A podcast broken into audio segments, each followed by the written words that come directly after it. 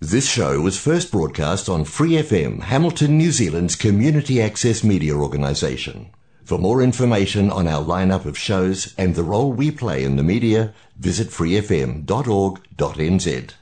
怀卡托华人之声，音质天成，悦动人生，伴我随行。怀卡托华人之声，音质天成，乐动人生，伴我随行。 You are listening to Waikato Chinese Voices. Follow our radio, share the world. 您正在收听的是 FM 八十九点零怀卡托华人之声广播电台节目，我们在新西兰为您播音。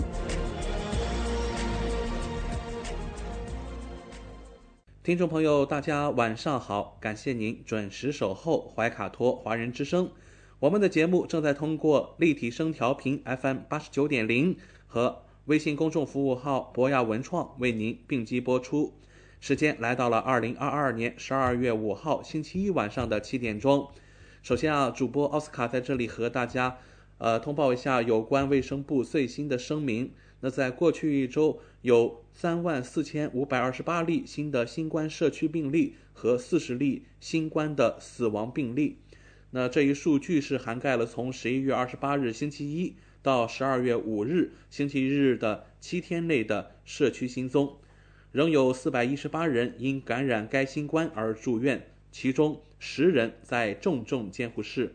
现在共有两千二百三十五例死亡被确认可归因于新冠，无论是根本死因还是速成因素。好了，那么在接下来的两个小时黄金节目的华语播音当中，将由我奥斯卡还有我的搭档小峰轩轩为您共同带来。首先和您见面的栏目是您熟悉的《中新时报》特约播出的新闻晚班车。天涯不遥远，世界在耳边，声音通四海，资讯传万家。怀卡托华人之声新闻晚班车，聆听中国，感知世界。新西兰时间七点，现在我们进入由新西兰南北岛全国发行的《中新时报》特约播出的新闻晚班车。在接下来的十分钟里，奥斯卡与您一起回顾新西兰国内新闻。我们首先来看第一条消息：新西兰最新疫情动态发布。自大流行开始以来，世界上最大的客机空客 A380 首次返回新西兰。恢复了两国之间的定期航班服务。阿联酋航空从迪拜起飞的航班于周五早上降落在奥克兰，这是他们网络上最长的航线，飞行时间约十六小时，飞行超过一万四千公里，比新西兰航空公司的奥克兰至纽约航线略短。今年夏天是自2020年以来新西兰第一个没有新冠限制的夏天。允许国际旅行和游客返回。奥克兰机场表示，他们预计夏季的乘客人数将约为2019年夏季的百分之七十。阿联酋航空新西兰地区经理克里斯·莱斯布里奇表示，这个大型航班的恢复表明国际旅客已经准备好返回新西兰。看到 A380 返回新西兰，对我们来说是一个非常特殊的时刻。它的到来标志着新西兰恢复正常的一个重要里程碑。接下来，我们关注疫情相关报道。新西兰第一个因蓄意破坏而被定罪的人被判入狱三年零一个月。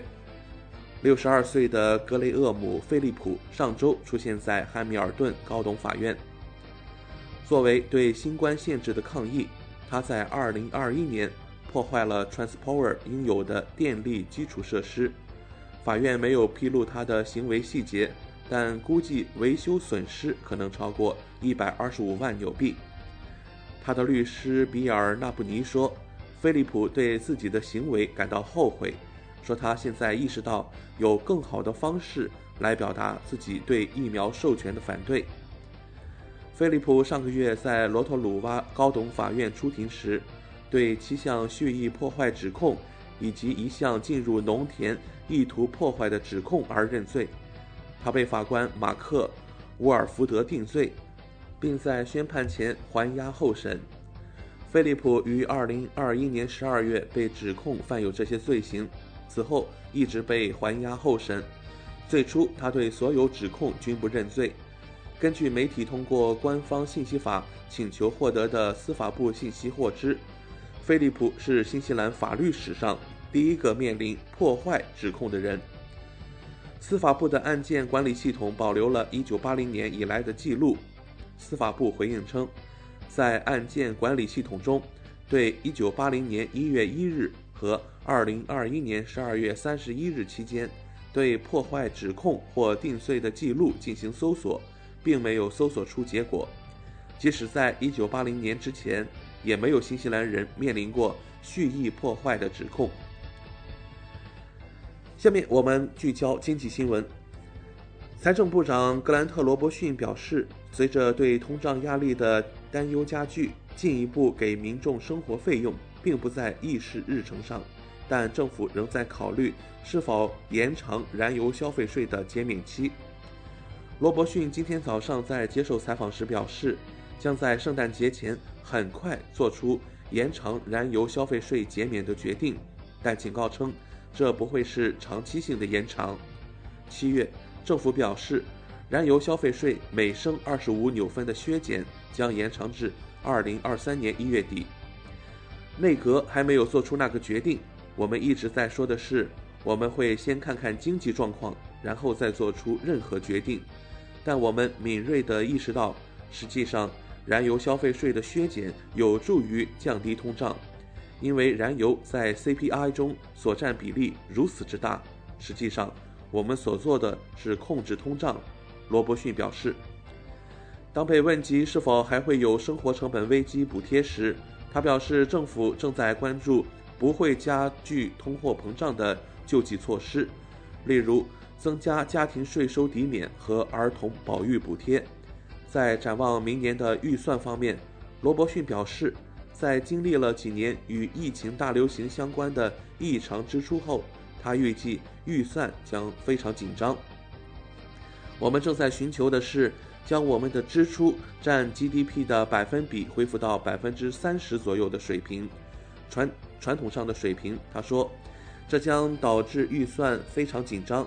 这将是一项预算，主要是为了做好基础工作，管理新西兰度过一段非常棘手的时期。因此，虽然本周来自储备银行的消息肯定不受欢迎。但实际上，我们已经计划了一段时间了。当被问及他是否认为储备银行与世界各地的同行相比脱节时，罗伯逊说：“新西兰的银行走在了其他银行的前面。新西兰的储备银行比其他任何国家都领先一点，他们的加息时间比其他人早。部分原因是新西兰经济比其他国家更强劲地度过了新冠时期，所以。”我们可能比其他人领先四分之一或两个季度，在很多方面，这对储备银行来说是一个棘手的平衡。现在关注行政新闻。据新西兰消费者协会的一项最新调查发现，在电话联系政府部门时，新西兰移民局是平均等待时间最长的机构，部分民众被迫需要举着电话等待两个半小时。新西兰消费者协会此次调查是为了检验哪个政府部门在响应业务上速度更快，反之，哪个部门最不靠谱。新西兰消费者协会在工作日上午九点到下午五点之间联系了十六个政府机构，调查发现，政府机构的电话等待时长是商业机构的两倍。新西兰消协的发言人表示：“我们发现商业机构的表现要好得多。”他们的等待时间大约是政府机构的一半。我们发现政府机构的电话等待时间真的很长。本次调查发现，新西兰移民局是响应最速度最慢的机构，联系人权委员会和公收局也很困难，但移民局无疑是最糟糕的部门。消息发言人说：“我们不仅四次尝试联系他们，期间还因为各种各样的原因被对方挂断。”而且我们在接通过程中被迫等了两个半小时，这真的很令人沮丧。消协发言人表示，有一次电话接通后，对方让我们等了一个半小时，然后又莫名其妙的被对方挂断了，这简直太离谱了。有此经历后，消协方面更是将移民局比喻为等待音乐和自动留言的炼狱。尽管如此，仍有一些政府部门表现良好。消协表示，新西兰海关以及税务部门接电话的速度都很快，所有来电几乎可以在两分钟内接通。虽然打电话的人没办法做出改变，但有关部门可以出台一些举措来优化线上业务系统，让民众有更好的服务体验。新西兰消协表示。与来电者沟通，等待时间是处理这种情况的最好方法。一个建议是在政府网站上明确列出电话可能占线的风险；另一个建议则是提供回电服务。就新西兰移民局而言，我们能理解他们的电话呼叫量很高，一些政府机构承受着很大的压力，所以我们完全理解这一点。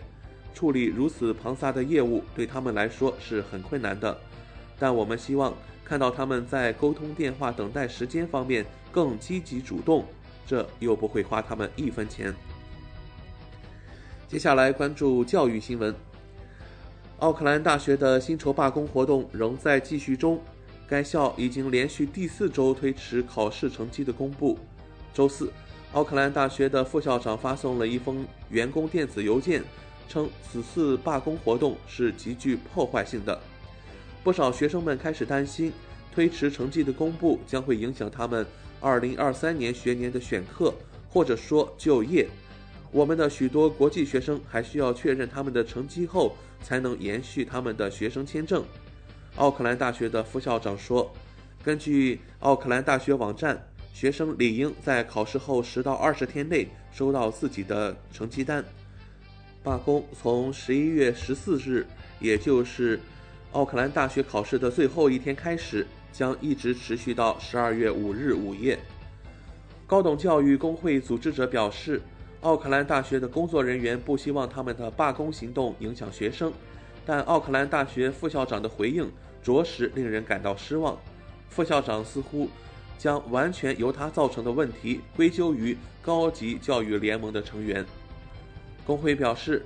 如果奥克兰大学的副校长从员工协议中删除终止所有未来员工退休金的提议，工会将结束罢工行动。副校长当时提议的协议几乎是在说：如果你卖掉未来的权利，学校会给你更多的钱。而我们的成员认为这是不可接受的。与此同时，一群奥克兰大学的学生于周三开始请愿，支持员工罢工行动。该请愿书已收到五百多个学生的签名。据悉，奥克兰大学并不是今年唯一走上街头的高等教育机构。此次关于高校薪酬的罢工行动是二十年来新西兰所有八所大学走上街头的高等教育机构。本周早些时候，三所大学的员工解决了他们的薪酬纠纷，一些员工获得了高达百分之十七点九的加薪。奥塔哥大学、坎特伯雷大学。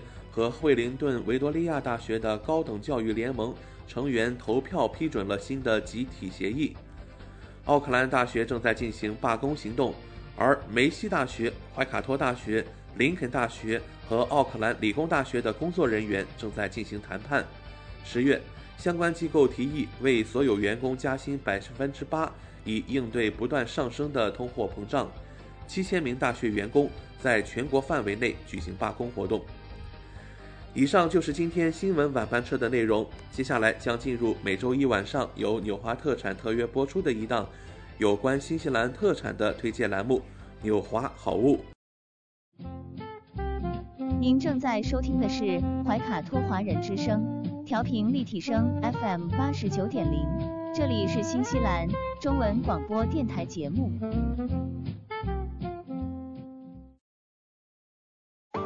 上有天堂美景。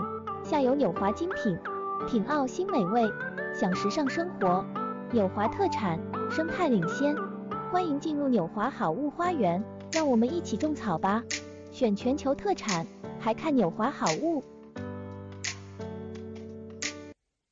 各位怀卡托华人之声中文广播的听众朋友，主播奥斯卡问候大家晚上好。感谢您继续关注我们的节目。从二零二一年开始，怀卡托华人之声迎来了一位全新的品牌嘉宾，我们请出新西兰纽华特产的好物推荐官，和收音机前和正在线上收听节目的新老朋友们认识一下。大家好，这里是纽华好物，我是你们的种草师小牛，今后就由我来给大家种草啦。小牛，晚上好，很高兴在今后的每周一与您共同为听众朋友带来我们的纽华好物。没错，纽华好物是一档介绍新西兰本土特产的栏目，其中“纽”就是代表英文音译的纽西兰，也是华人朋友习惯发音的新西兰，而“华”自然就是中华大地了。纽华特产的名字太有意义了。收音机前和正在线上收听节目的听众朋友，通过哪些渠道可以了解我们纽华特产呢？纽华特产的官方网站是三 w 点 n z i n c n 点 com。这个域名其实非常好记，N Z 代表新西兰英文简称，而 C N 是中国的英文简称，用 I N 连起来，N Z I N C N 其实就是新西兰在中国的意思。嗯，没错，还有一个更简单的办法，听众朋友，无论您用谷歌还是百度搜索“纽华特产”，点击排名第一个搜索结果，就进入我们的官方网站了。是的，大家有什么不明白的，也可以添加我们的微信号“纽华”的汉语拼音全拼 “n i u h u a”，很乐意为大家解答。当然。大家还可以通过每周全国出版的《中新时报》醒目的位置，找到纽华特产最新最全的整版促销海报。嗯，线上购物的确是在疫情期间保证自己和他人健康的安全方式。小牛，我们消费者在纽华网上购物的时候，在支付环节也会更方便吗？嗯，是的，主持人这个问题，相信大家都很关心。数年以来，纽华特产与时俱进，在前期人民币纽币银行转账的基础上，先后开发并上线银联支付、微信支付以及支付宝扫码支付。您可以方便的使用您喜欢的方式，通过人民币或者纽币进行支付，完全不产生任何手续费。有这样简单便捷的多项选择，真是太好了。下单以后，我们可以看到物流情况吗？没问题，纽华特产在用户后台植入了您的专属物流跟踪系统，保障海淘用户随时掌握国际快递清关的状况，真正让消费者做到全程监控。上周纽华好物通过推荐官小牛的介绍，相信听众朋友对于红色微脸面膜、月光宝盒花青素葡萄籽精华。以上产品有了一个比较详细的了解。那么今晚的节目，我们和大家聊些什么话题呢？今天来种草一下喜臣的乳铁蛋白绵羊奶粉，它是儿童、孕妇妈妈都可以喝的羊奶粉，全新升级的乳铁蛋白配方，含蛋白质、乳铁蛋白、EJF。AS2 酪蛋白、硒还有叶酸，乳铁蛋白每一百克奶粉中含有一百一十毫克，是黑金级免疫力防护，能给孕产妇提高抵抗力，促进铁的吸收，还能给三岁以上的儿童提供核心免疫蛋白，促进宝宝健康成长。富含多种营养，好喝易吸收，口味清新淡雅，无腥味，含有更多阿尔法 S 二酪蛋白，乳糖不耐受的人群也可以喝，分子小，易于吸收，还含有硒、维他命 C 与 E，有着抗氧化的作用。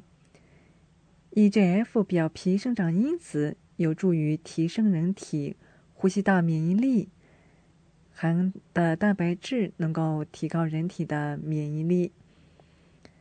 蛋白分子较小，天然的二点五及小分子蛋白，减轻肠胃的压力。过敏蛋白少，天然低含量过敏蛋白，过敏不易发生。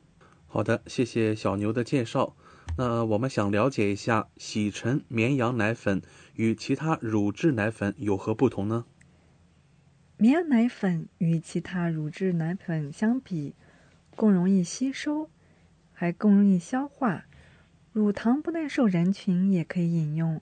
如果要代替其他乳制奶粉，喜臣绵羊奶粉是一个不错的选择，因为它与牛奶和山羊奶相比，绵羊奶中的脂肪球较小，容易吸收，还富含天然中链脂肪酸，更容易消化吸收。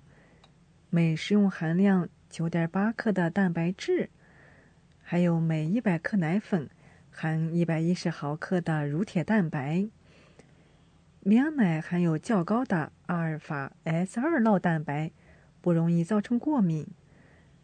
天然含有 EGF 表皮生长因子，还含有很多矿物质，比如有钙、磷、镁、钾、铁、锌、钠、铜、硒。锰，还含有维很多维生素，含有 A，维生素 A，维生素 B 一，维生素 B 二，B 三，B 五，维生素 B 六，B 七，B 九，还有维生素 C，维生素 D，还有维生素 E。最后，我们来总结一下它的八大优势吧。第一个是特别添加乳铁蛋白，提高免疫力，以及 EGF 表皮生长因子和富含的很多的硒元素，而且含有丰富的蛋白质来源和优质的乳钙，能够加倍吸收，并且极易吸收，不虚胖，防上火，不易过敏，满足日常叶酸摄入。小牛能给我们介绍一下喜尘这个品牌吗？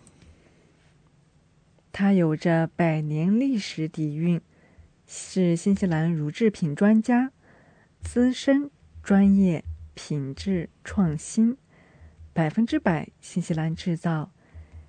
喜尘品牌于一八八七年在新西兰创立，在乳制品行业已经有一百三十多年的历史。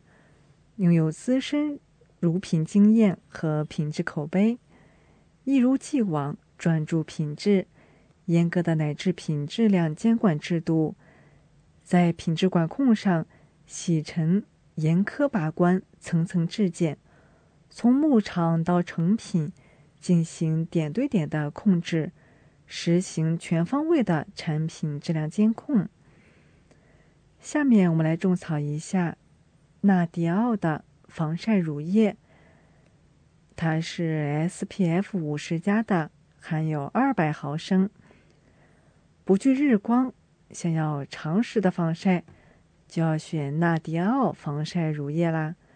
防晒指数升级，长时间减轻紫外线伤害。SPF 五十加的高倍防晒乳液，防晒时长。约等于十二点五小时，能有效减轻大多数场合的紫外线伤害。它能够防水防汗，享受更多清水时光。防水防汗技术保护防晒成分持久不易脱落，还能够持续耐晒，朝九晚五，有效防护，有效抵抗紫外线。阻断 UVA、UVB，预防皱纹和晒斑，而且清爽不黏腻，释放肌肤自由呼吸，轻薄质地，舒适易吸收，肌肤清爽无油腻感，防水长达四小时。我们来看看它的成分吧。它含有芦荟和维生素 E，有助于保湿、柔软和光滑的皮肤，防水耐晒，户外海边自由释放，户外运动、亲友出游、逛街聚餐、海边娱乐都可以带上它，保护你的皮肤。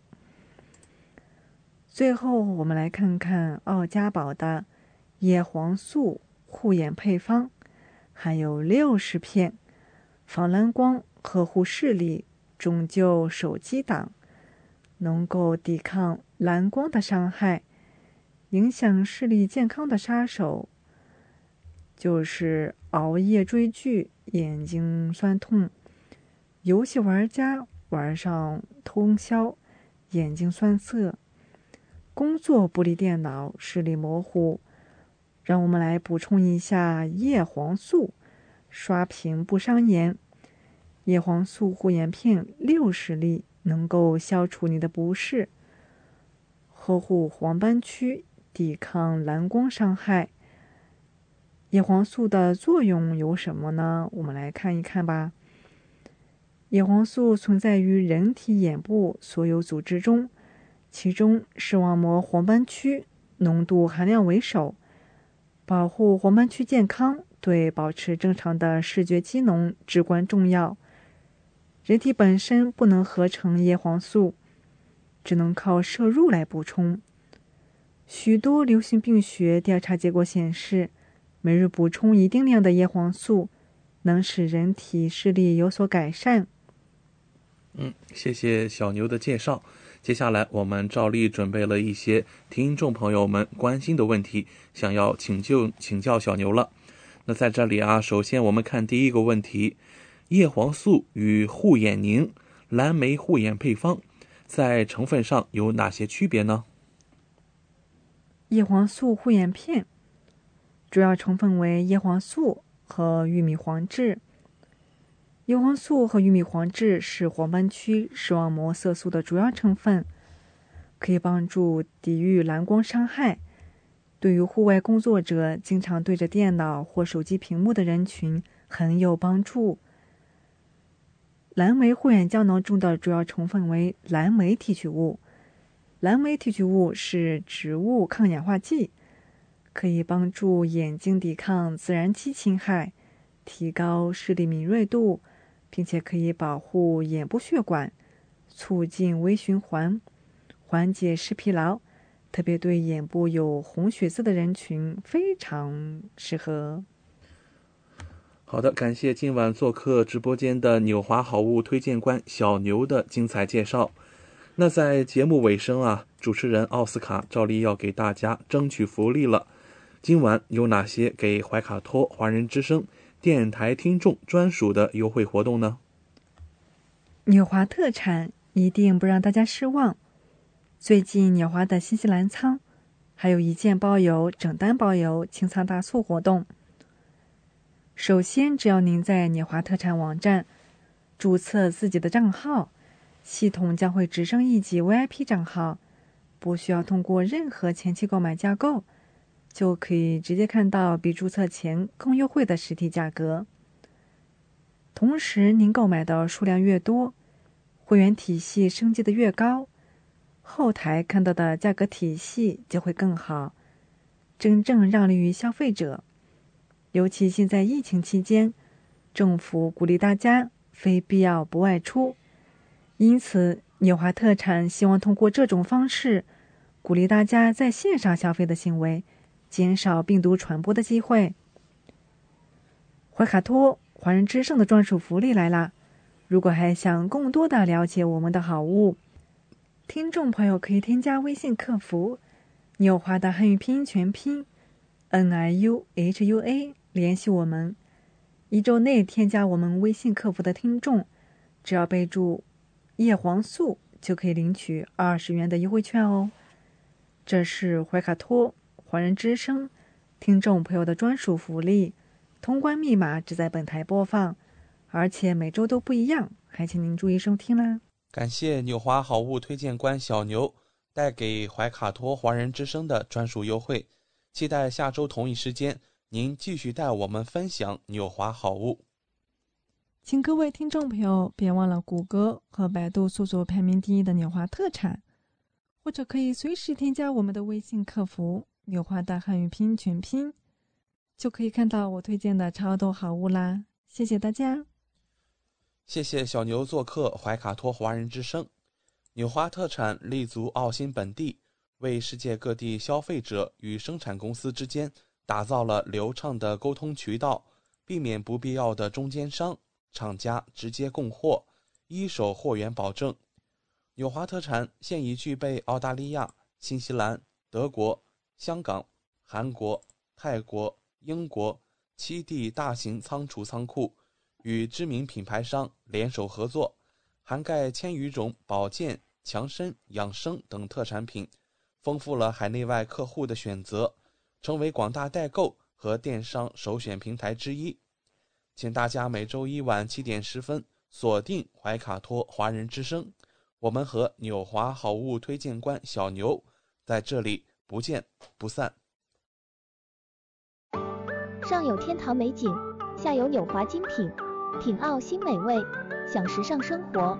纽华特产，生态领先，欢迎进入纽华好物花园，让我们一起种草吧！选全球特产，还看纽华好物。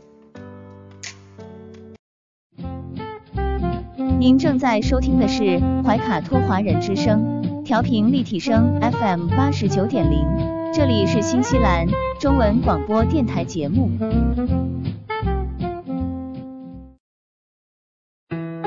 资讯全方位，生活零距离，新西兰大小事，有声世界，无限精彩。亲爱的听众朋友，大家晚上好。很高兴在这个寂静的夜晚和您在空中电波相会了。现在我们来到了新西兰大小事节目单元，在这里我们和您分享发生在怀卡托周边以及新西兰全国的大型新闻资讯。希望今天的节目能够带给您所关心的、所感兴趣的新闻内容。我是今晚主播奥斯卡。新西兰国家党前党魁，也是新西兰国家的前总理约翰基爵士呢，在华人心目中一直享有很高的声望。呃，这不仅仅是因为新西兰和中国两国的关系啊，一直是保持着一个非常友好和共赢的这样互利，那还是因为啊，新西兰前总理约翰基爵士在很多的国际场合呀，都给中国说过好话。对于新西兰这样一个第一位的贸易伙伴呢，在国际舞台上也可以说是处处点赞。那最近啊，我们看到新西兰前总理约翰基爵士，呃，在接受采访当中呢，又把新西兰和中国以及美国的关系联系在了一起。约翰基爵士称，美国呢正试图利用五眼联盟建立一个对中国共具攻击性的小团体。然而呢，作为五眼联盟的成员之一，新西兰需要做出最符合本国利益的决定。他相信，与中国保持良好的关系，更有利于双方讨论棘手问题。上述言论刊载于中国的《环球时报》。约翰基爵士曾在今年早些时候接受对方采访，他被问及。北京观点，也就是美国正试图利用五眼联盟作为对抗中国的工具，新西兰是否应该加入美国，一同寻求遏制中国？新西兰前总理约翰基爵士是这样回答的：“在我担任总理期间，我们也是五眼联盟成员，但我们与北京和华盛顿均保持稳固的关系。”我认为你是对的。美国在试图利用五眼联盟来建立一个团体，对中国更具攻击性。但当新西兰表明外交政策独立时，意味着我们会做出最符合新西兰利益的决定。中国对五眼联盟多有指责，称美国利用该集团教训中国。就在去年，五眼联盟国家对香港问题表达关切。位于惠灵顿的中国大使馆称，该组织违反国际法和相关的规范，中国外交部此前在涉港问题上回应五眼联盟，当时是这样说的：“小心眼睛被戳瞎。”在约翰基爵士看来，加入五眼联盟让新西兰得以掌握那些仅凭自身力量过于庞杂、昂贵和难以获取的情报。他称，新西兰能够与美国和中国保持良好关系。约翰基爵士表示：“我认为新西兰不应该只是鹦鹉学舌，重复美国或其他国家的言论。他们应该独立思考，并践行自己认为正确的判断。”那事实上呢？新西兰有时也会缺席五眼联盟的声明，针对五眼联盟将职权扩大到情报以外的事务。外交部长纳尼亚·马胡塔去年就曾表示，这给他带来了不适的感觉。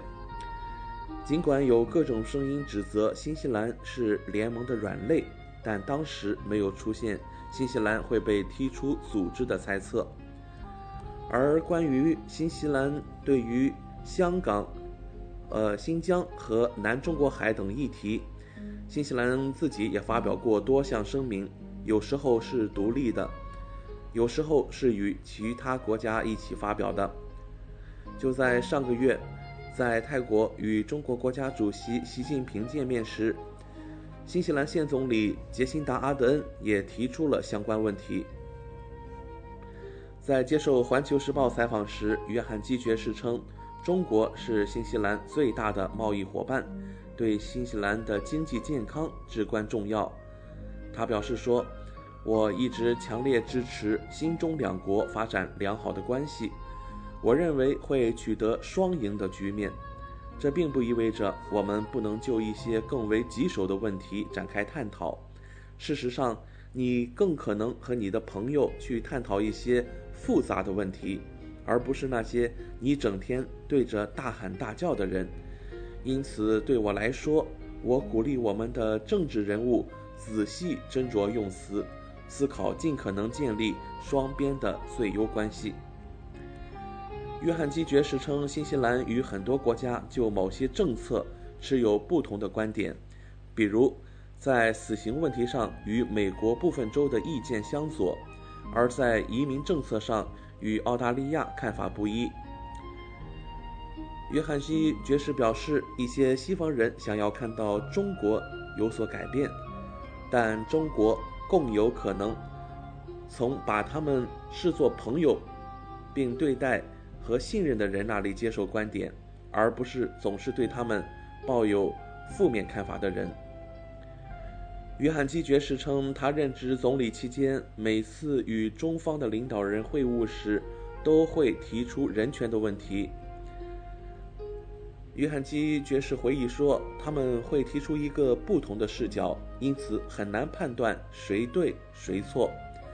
我认为大多数新西兰人会把人权当做一个重要的议题。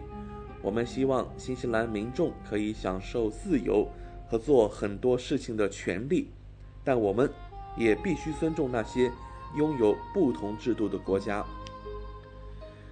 《环球时报》对约翰基爵士的采访内容已经于十月份刊登发表，而约翰基爵士向新西兰本地媒体证实自己的意思已经被准确转达。不过，学术界却对他与中国宣传机构的这种讲话呢感到震惊，称其言论是经典的中国政府谈话要点。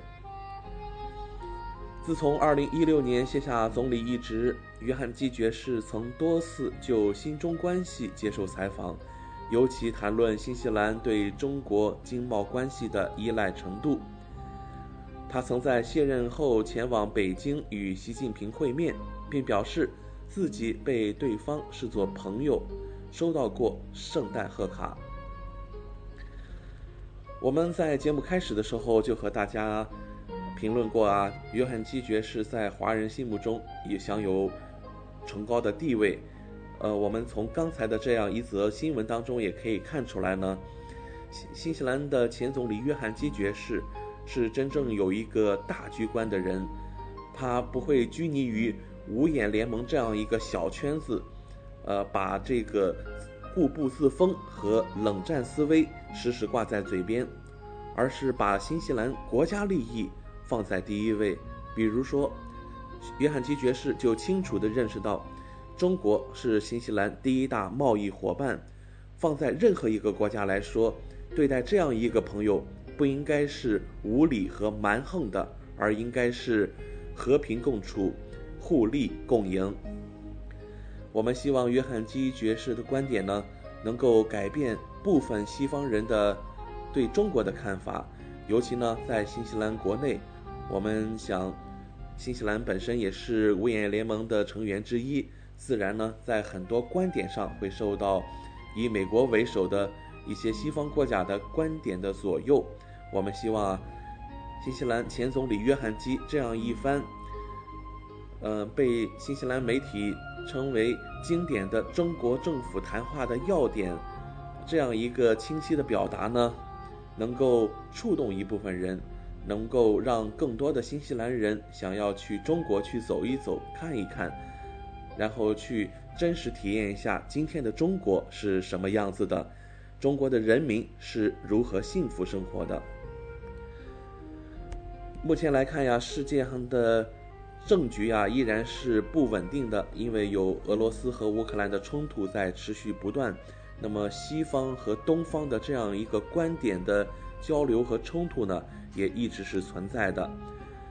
我们想说呀，那在这样一个时刻呢，在新西兰国内其实也并不是非常的平静。我们说的这种动荡呢，其实是来自于。我们怀卡托旁边的一个小镇，呃，它最近啊也是上了新西兰的头条。那在十二月第一天啊，我们看到陶波就发生了五点六级的地震。根据地质灾害机构的预计，未来几天还会有数次的余震发生。根据地震机构的消息呢，未来七天。还有百分之二十六的可能性会发生五级或以上的地震，然而这种可能性很低，但总有很小概率会发生另一场比主震更大的地震。我们看到此前的报道说，陶坡已经有商户的屋顶受到了地震的损害，很多商品在地震中从货架上被抖落在地。上一次陶坡一带发生五级以上的地震，还是在二零一九年的九月份。目前，专家们仍在调查地震对陶坡湖湖水的影响，而且他们也在评估可能发生地震的证据，也就是根据湖水来回晃动造成的地震，或者是由山体滑坡引发的海啸，或者是呢两者兼有。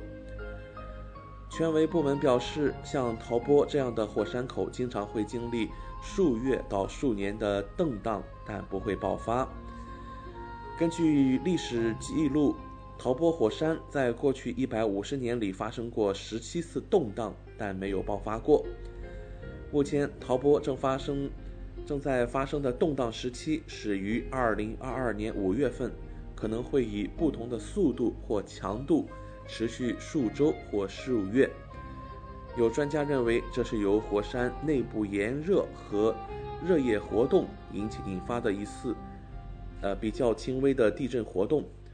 而与此同时，相关部门已经收到了大约一百八十份关于地震的详细报告。呃，我们也是迫切希望能够了解更多关于湖泊活动和任何观察到的滑坡的信息。那总而言之呢，今天我们新西兰大小事和大家分享了国内和国际的两则新闻。这两则新闻呢，都说明我们的国际形势在充满着动荡和不安。那么国内呢，也是由呃陶坡湖这样一个中心市中心的环绕湖泊呢引发的这样一个震荡，而引发了更多人的关注。新西兰人也纷纷把目光投向这里。要知道，陶坡湖是可以说是北岛的中心。如果这样一个火山湖引发更多的动荡或者是爆发，那么接下来将会给新西兰造成不可估量的损失。所以啊，我们说，不管是国际的动荡，还是国内地震的余波呢，我们都希望我们能够尽人类的聪明智慧，把这样一种动荡不安的局势呢，能够尽快的让它稳定下来。毕竟，这有利于我们每一位民众的生活，更有利于我们的子孙和后代。好了，以上就是我们今天新西兰大小事带给您的全部内容。我是今晚主播奥斯卡，希望我和您分享了一些您所关心的新闻观点。接下来我们有更精彩的节目等待着您，请不要走开。光影随行，戏如人生。怀卡托华人之声中文广播带给您精彩经典的影视剧和纪录片分享，让我们与您展开一段胶片之旅，共同陶醉于光影世界。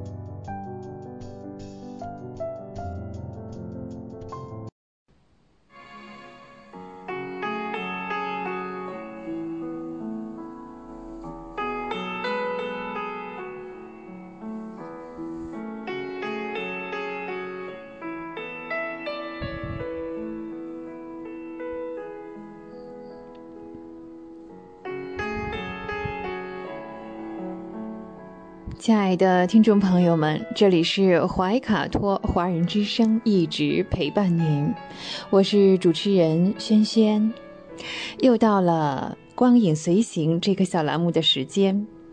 光影随行，戏如人生，分享精彩的影视作品，无论是电影、电视剧，还是优秀的纪录片，都会陆陆续续的来装点您的生活。在今天的节目当中呢，我们要分享一部比较独特的电影，应该说这是一部新片了。它的名字叫做《沼泽深处的女孩》，这是一个既浪漫又残酷的故事。说它是嗯剧情片，又有一些悬疑的成分在里面。这部电影呢，由索尼哥伦比亚影业公司出品，应该是在二零二二年今天啊，呃，爱情电影全球票房的冠军，也是年度呃女士们爱情成长佳作。呃，最近呢，也即将在国内上映了，应该是在十一月份。影片发布的这个特辑当中啊，我们能看到像制片人以及女主角啊等等，他们的主创都已经出镜了，详细解释了这位沼泽深处的女孩啊，接连遭遇的挫折。影片当中呢，呃，基亚的爱情故事会如何发展，她的命运又是何去何从，这都非常的让人期待。爱从本能啊，这种特征啊，呈现出了沼泽女孩基亚与小镇青年泰德泰斯的两段爱情纠葛。其实基亚小时候啊是被家人遗弃了，然后呢独自在沼泽当中长大，在渴望爱的年纪里啊，呃，泰德还有泰斯他们先后出现，让基亚体验了爱情的感觉。基亚与泰德之间呢是浪漫又甜美的初恋，两人呢是志趣相投。泰德呢教基亚读书认字，为他打开了一扇新世界的大门。但之后呢，泰德却并没有履行与基亚的约定啊，抛下他之后是一去不返。哎，那基亚只有独自来疗伤啊。这个初恋的伤痛之后呢，小镇的一位公子哥蔡斯，嗯，实际上呢，他是带着想法来的。那他有很多恋爱的这个，我们说耍花枪啊，让基亚呢再一次相信了他。嗯，和泰德相处的方式是不一样的。基亚与泰斯之间的相处，哈，是一种呃张力十足的碰撞。这段看似甜蜜的关系背后呢，实际上是危机重重。这位小镇的公子哥蔡斯呢，是个表里不一的伪君子。那出演蔡斯的呢是哈里森·狄金生，他也坦言哈。剧中的这段感情是建立在谎言之上的。当蔡司离奇死亡之后呢，基亚也被卷入了这个案件当中啊，他也是嫌疑人之一。这样一来呢，爱情与悬疑啊这种穿插，让影片是悬。同时，制片人呢也认为啊，影片讲述的呢，嗯，是女孩在这个关系当中啊遭遇了坎坷、经受历练的故事。基亚学着去信任、去投入啊，遭到了。背叛和伤害之后呢，还要学会怎样去哎，自我疗伤、重振自信。美好爱情的另外一面呢，是基亚未能预料的危机。嗯，令人好奇的是，他将如何治愈伤痛，做出选择，找到真正的自我。电影《沼泽深处的女孩》，嗯，虽说是讲述了一个美的令人心碎的关于爱情和成长的故事，嗯，怎么说呢？其实也是蛮残酷的。嗯，基亚从小呢在沼泽地里独自长大，当然他要和这个城镇上的居民是有接触的。他是受尽了当地居民的像这个排挤呀、嘲笑啊、冷嘲热讽等等。那关于他的留言呢，也都是真的胡编乱造啊，而且是荒诞不堪。伴随着两个年轻人啊进入他的生活，哎，他也是与其说是为他带来新的生活，也是为他带来了新的困境。在沼泽之中，暗流涌动，也很多的秘密呢，嗯。随之而来呢，很多秘密也会在影片当中被揭开。影片对于基亚情感生活描写呢，嗯，应该说是真挚的，也是客观的，所以触动了无数观众的心弦。许多观众认为啊，嗯，沼泽女孩的爱情故事啊，是让人非常感动的。呃，看完之后呢，是相互安利啊，啊，不管有没有谈过恋爱，都能够感同身受。还有的人看完这个电影之后，感觉啊，这个电影太好哭了，好，嗯，另一方面呢，又是想做人，又像基亚一样勇敢，也真的是很不容易。影片中对于爱情故事的细腻又精准的表达，那其实背后呢是深刻的思考，也是受到了观众朋友们的大力的点赞。该片在全球多个国家地区上映以来，口碑是持续走高的，高口碑带动了高票房。那截止到目前为止，《沼泽深处的女孩》全球票房已经突破了一点四亿美元，荣登了二零二二年啊全球电影票房的这个冠军了。其实呢。这部电影也是改编自畅销的小说，嗯，叫做《拉古吟唱的地方》。哎，拉古吟唱的地方啊，嗯，我们中国人有句俗话啊，呃，什么听拉拉古叫还不种庄稼了啊，应该就是那种虫子哈。在影片的预告当中呢，我们也看得出来哈。以这个基亚的自述作为了切入点，揭开了这个少女孤寂的身世，也展现了她呃邂逅美好的初恋哈。其实，在小的时候呢，基亚的父亲哈，嗯，因为一些变故呢，他是一个家庭暴力者，所以呢，基亚的妈妈呢无法忍受这种暴力之后呢，就离家出走了，嗯。后来呢，时间不长啊，嗯，父亲呢，怎么说不能剧透太多啊，没意思了哈，呃，最后呢，就是剩下了基亚孤身一人在沼泽的深处长大，所以呢，沼泽就成了基亚的朋友，这里的动物、植物哈，呃，都在以一种特殊的方式和基亚之间呢相互交流。沼泽培养了这个基亚，面对爱，他能够遵循本能，非常纯粹而直白的去表达它。那面对爱中的失落、等待、抛弃和背叛，他又是同样的平静而清醒。似乎是他早就知道了，大家都会离我而去，就如同他的父母一样。爱情与生活的坎坷之外。啊，基亚呢又陷入了谜案当中。啊，我刚才聊到这个蔡司去世了哈，嗯，他的自由呢也被这个世俗偏见啊所限制。他究竟能不能走出这个人生的泥潭，走出人生的沼泽，找到自我呢？这希望大家呢到影片当中啊去找一找答案。这部电影啊，除了情节嗯扣人心弦之外呢，电影当中的风光啊，也真的是让人眼前一亮。它还原了原著当中啊沼泽湿地的风光。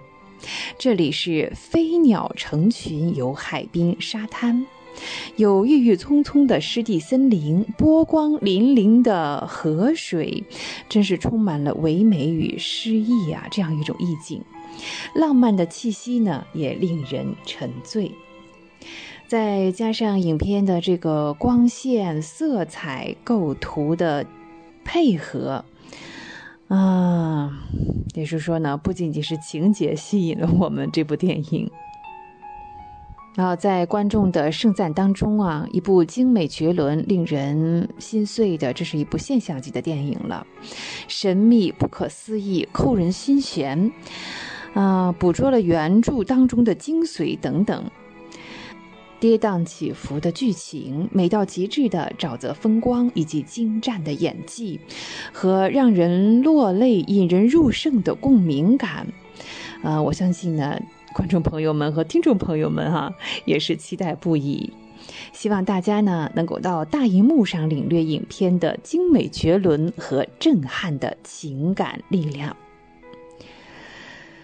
好，本期的光影随行呢，我们分享的是《沼泽深处的女孩》这样一部新片。光影随行，戏如人生，非常感谢您的时间，轩轩又要与您说再见了，也欢迎您继续收听怀卡托华人之声的其他栏目。下期节目我们再会，再见。怀卡托华人之声，音质天成，悦动人生，伴我随行。怀卡托华人之声，音质天成，乐动人生，伴我随行。You are listening to Waikato Chinese Voices. Follow our radio, share the world. 您正在收听的是 FM 八十九点零怀卡托华人之声广播电台节目，我们在新西兰为您播音。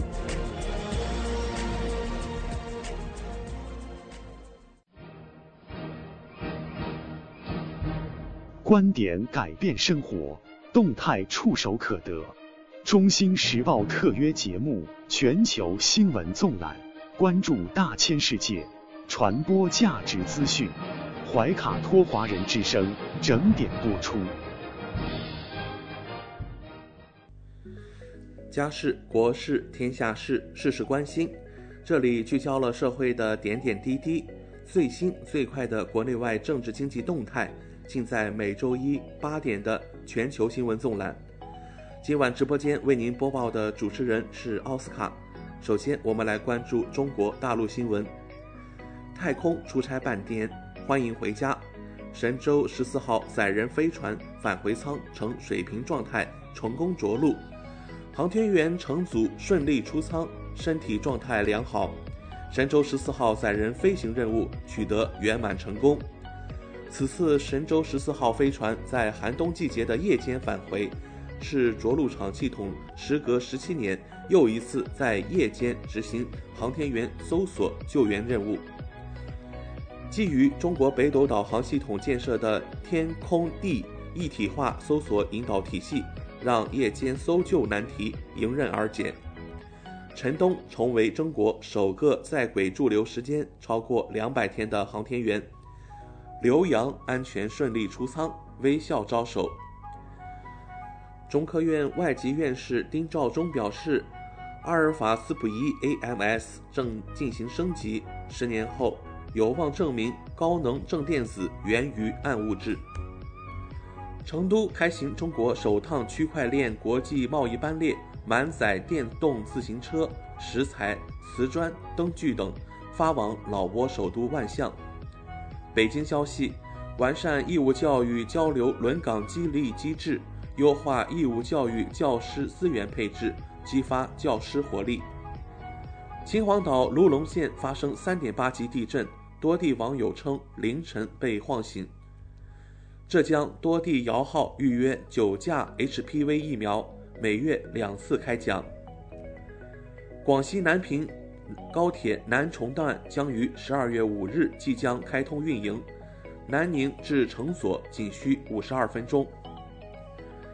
补强电网保供电，四川第六十座五百千伏变电站投入试运行。山西风电借风而起，发电出力一千六百九十二万千瓦，创新高。福建泉州街头垃圾桶旁现遗弃女婴，警方回应，女婴身体无恙，因疫情暂时无法送入福利院。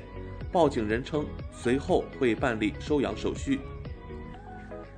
接下来带来一组经济新闻。证监会消息，江泽民同志追悼大会默哀期间，证券期货市场临时停市三分钟。国家统计局消息，十一月下旬生猪价格环比下跌百分之七点四。海南自贸港消息，加工增值税收政策首次扩大至海关特殊监管区外试点实施。二零二二年中国上市公司绿色治理指数发布。第三十二届哈洽会延期至明年六月举行。安徽祁门红茶荣获世界红茶产品质量三十六个奖项。带来一组疫情新闻。国家卫健委十二月四日通报，三日三十一省市新增确诊病例四千一百六十八例，包括广东一千八百六十八例，北京七百零八例，重庆二百六十例，四川一百八十八例，浙江一百五十例，山西一百四十九例，云南一百三十例，黑龙江九十二例，福建八十六例，河南八十六例，湖南六十六例，海南五十五例。内蒙古五十四例，山东四十三例，江苏四十例，上海三十六例，陕西三十一例，安徽二十六例，辽宁二十二例，贵州二十例，湖北十五例，青海十二例，新疆十一例，吉林九例，广西八例，河北两例，宁夏一例。新增本土无症状感染者两万七千四百三十三例，三十一省份累计报告接种新冠病毒疫苗三十四亿。四千四百一十六点六万剂次。国务院联防联控机制消息，重症高风险人群主要有三类：六十岁以上，特别是八十岁以上的老年人，有基础性疾病的患者，以及没有接种疫苗的人群。专家观点：传染病乙类采取甲类管理已近三年。新冠病毒防控回归乙类管理条件渐趋成熟。中国科学院院士、中科院微生物所研究员高福表示，新冠鼻喷多肽药物进入二期临床，未来疫情防控轻病不轻毒。十二月四日零至至十五时，北京新增一千六百九十五例感染者，其中社会面一百一十七例。为什么感染人数持续增加？上海发布回应，受外省市疫情易入影响，近期每日新增阳性感染者比数也明显上升。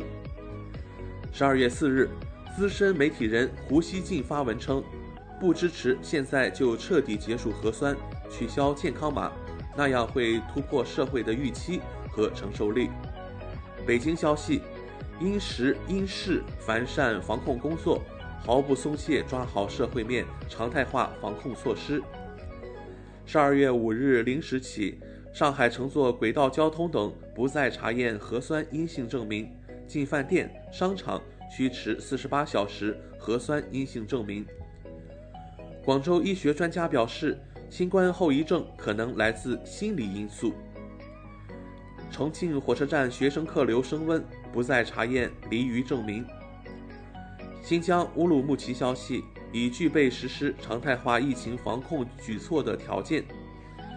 郑州消息，乘坐公交、地铁等市内公共交通工具不再查验核酸检测阴性证明。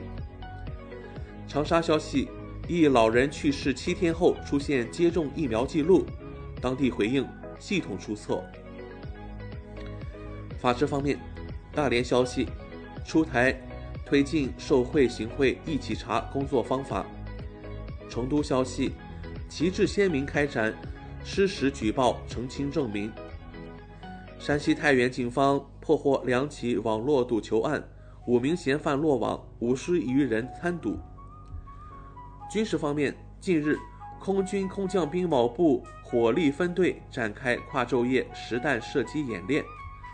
祖国西南边陲西藏军区墨脱戍边模范营的官兵们近日踏上巡逻路，此次巡逻全程三十多公里，高山密林区的海拔落差达一千多米。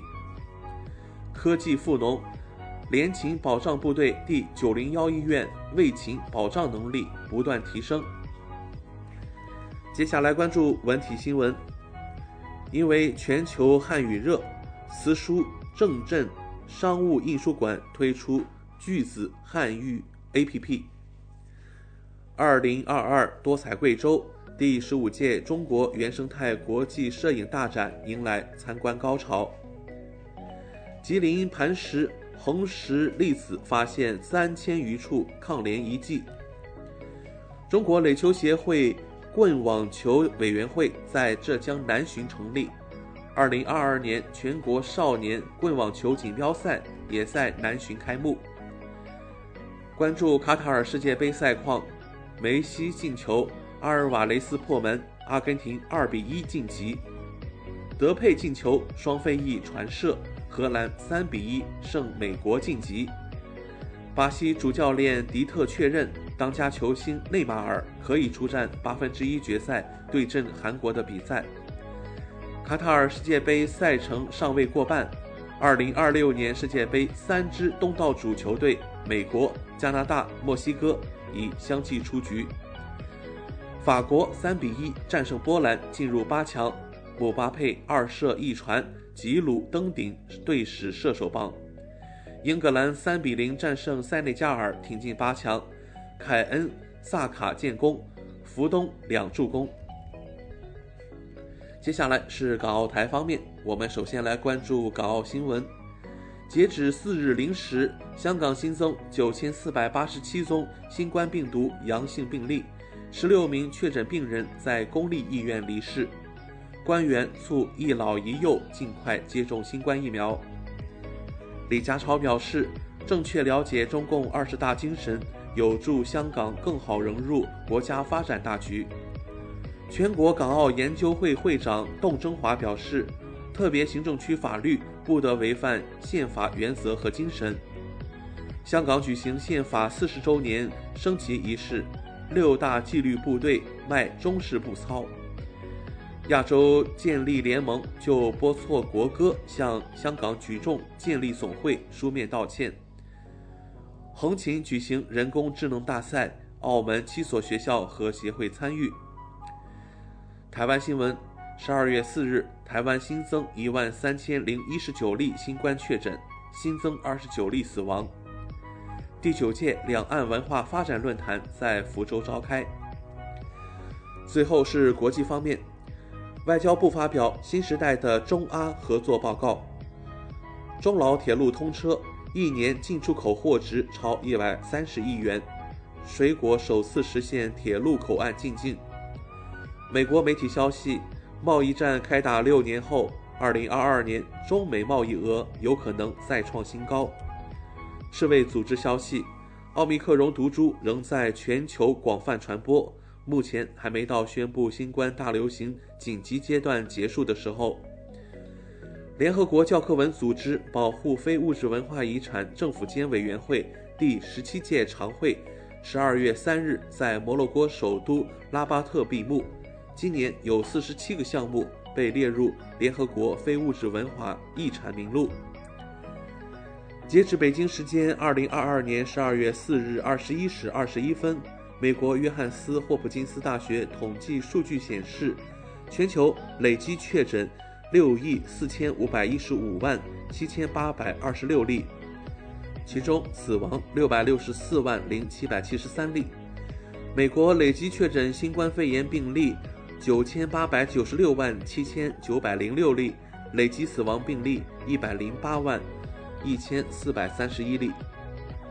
美国国会大厦骚乱调查。参与者试图向佩洛西女儿出售镜头。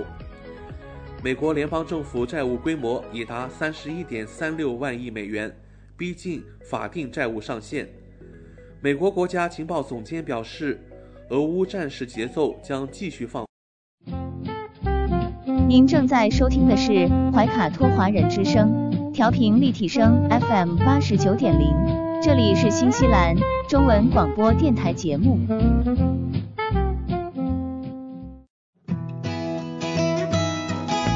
分享读书的快乐，重温经典的感动。怀塔托华人之声今天读书，甄选全球文坛精品，和您一起读好书，好读书，共品文化大餐。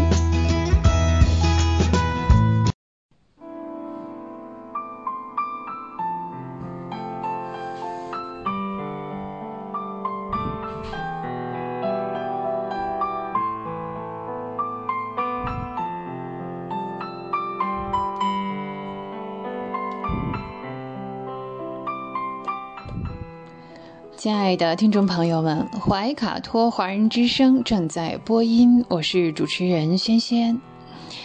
又到了今天读书这个小栏目的时间，每期与您分享值得阅读的好书好文，平淡质朴，娓娓道来，让大家在繁忙的工作生活之余，来一点文化加餐。啊，今天的今天读书啊，我们要打开这样一本书，叫做《仅此一生》。《仅此一生》由广西师范大学出版社出版，作者是何怀宏。在当下的社会，追求自我快乐是影响我们消费选择的重要原因之一，这一点呢是不可否认的。人在天性上，或者就是有某种这个像趋利呀、避苦，这是一种本能。但是这种本能并不是人的全部。那当快乐与人生的意义相关联的时候，什么才是真正的快乐呢？那这个快乐的悖论啊，那就意味着我们离快乐越来越远吗？在北京大学哲学系，何怀宏教授认为，快乐主义不适宜作为一种根本的道德原则。人们呢，也不必将快乐作为人生最高的这个目标啊，不是最主要的目标。嗯，也不合适呢，将它作为判断人生成功与否的标准。当一个人拥有足够的阅历、体验之后啊，特别是体验过喜怒哀乐所有之后，并不仅仅是快乐啊，这时候呢，才会发现，单纯的宁静、心底的平安啊，而并非是高强度的快乐，不是最好的。对，那就快乐主义而言呢，认为人追求的人生目标就是快乐。那那其实呢，这与利己主义是有密切的关联的。你看，利己主义的重点啊，就是在判断，这个重点就是在为谁谋利益啊。那快乐主义重点呢，就是这个利啊，主要是什么？那获利的是是自己一个人，那么就是利己主义啊。如果将这个利要理解为快乐的话，嗯，那可能就是利己的快乐主义哈。另外呢，像快乐主义与功利主义也是有密切联系的。那可以从这个像主体和目标两个方面来说。从主体来讲啊，功利主义的享有不再是个人一己，不再是一个个体，可能是尽可能多的人。从目标上来讲呢，行动所要达到的也不再是一个人主观上的快乐了，而是要有功利。这就包括你像客观的内容啊、客观的利益啊这些东西。快乐主义呢，也可以分为心理的快乐主义和伦理的快乐主义。那心理的快乐主义认为啊，人们行为的目的动机就是为了追求快乐。那伦理的快乐主义是说啊，人应当将快乐作为自己追求的一个人生目标啊，大家都是趋之若鹜。那这种说法，我们讲它确实吗？这个的确哈，快乐和痛苦可以成为，嗯，我们自我保存的一个信号。像人类的祖先啊，或许也正是这样慢慢的进化而来的。它能够加强呢，嗯，给他带来快乐的这个能力，弱化本能的去弱化啊，为他带来痛苦的这些客观的存在。这样呢，就慢慢的，哎，我们是不是脱离了这个动物界啊，向人类来发展？那脱离动物界之后呢，我们就不能完全按照这一个标准来判断了。嗯哼，人的追求应该说是更加的丰富和复杂了。那快乐究竟是什么呢？嗯，真的是不是一万个人有一万个定义呀？有一种解释认为啊，快乐就是呃可以得到欲望的满足，哎，我的心愿实现了。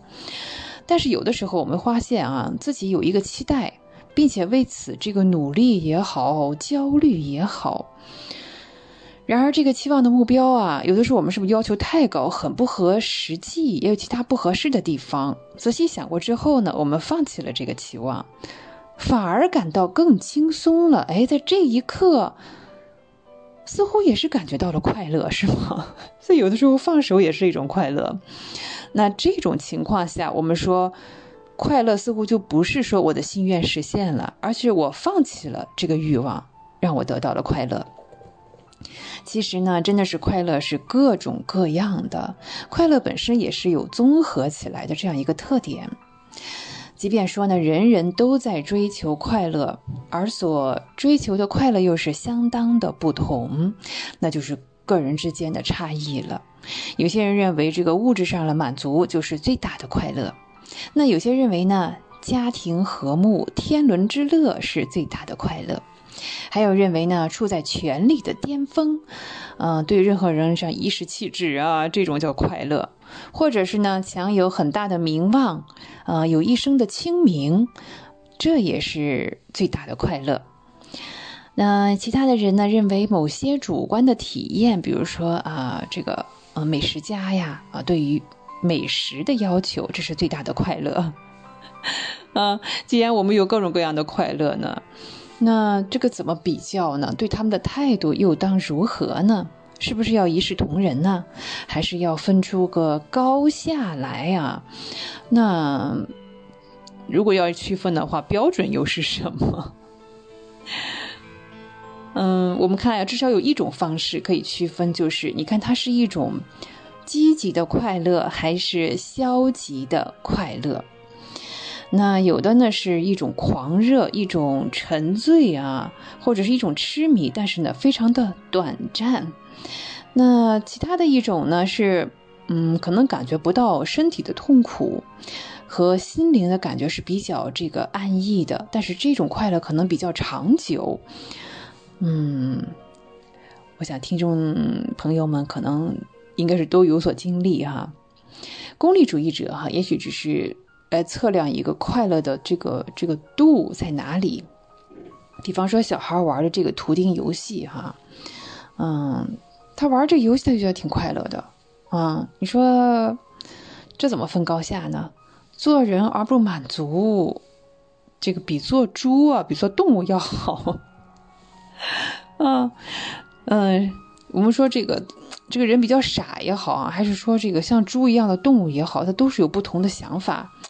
我们要知道，只知道其中一种快乐，我们刚才说的那两种啊，真的是无法比较的。只有曾经体验过两种，或者是更多种快乐的人啊，才能真正的对他们进行判断。嗯，这个比较。这个早的这个标准哈，应该是在柏拉图他的《理想国》当中就曾经提出过。曾经体验过这个嗯各种快乐的人呢，可能会觉得哲学沉思或者是文学创作啊这样的快乐更加深沉、更加复杂，也更加持久。当然呢，我们也不拒绝，他也没有拒绝哈。嗯，既喜欢思考啊，也喜欢满满足自己的这个口腹之欲哈。呃，正如我们也比较常见的一句话，叫做“努力做上等人，但也不拒绝享下等福”。但是在这两者之间呢，必须要舍取的时候呢，啊，我们可能宁愿选择前面的哈，过着一种比较简单的物质生活，但是要保持一种丰富的精神生活的快乐。哎，这样的人生哈，并不是纯粹是为了追求快乐而存在的。那有些人呢，就是不知道该怎么去取舍，呃，这就难了，这就纠结，就纠结在这儿哈。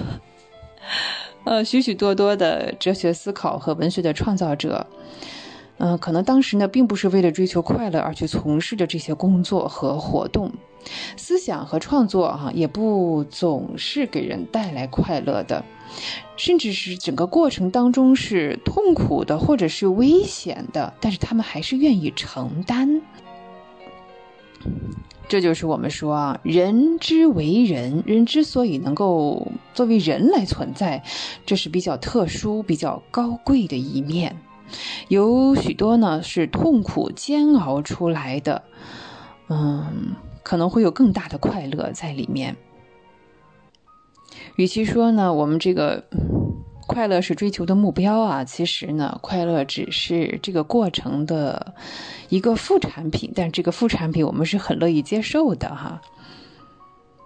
鲁迅先生在《野草》当中哈，也曾经写到：“当我沉默的时候，我觉得充实；我将开口，同时感到空虚。”嗯哼，他经常处在一种平静的坏心情当。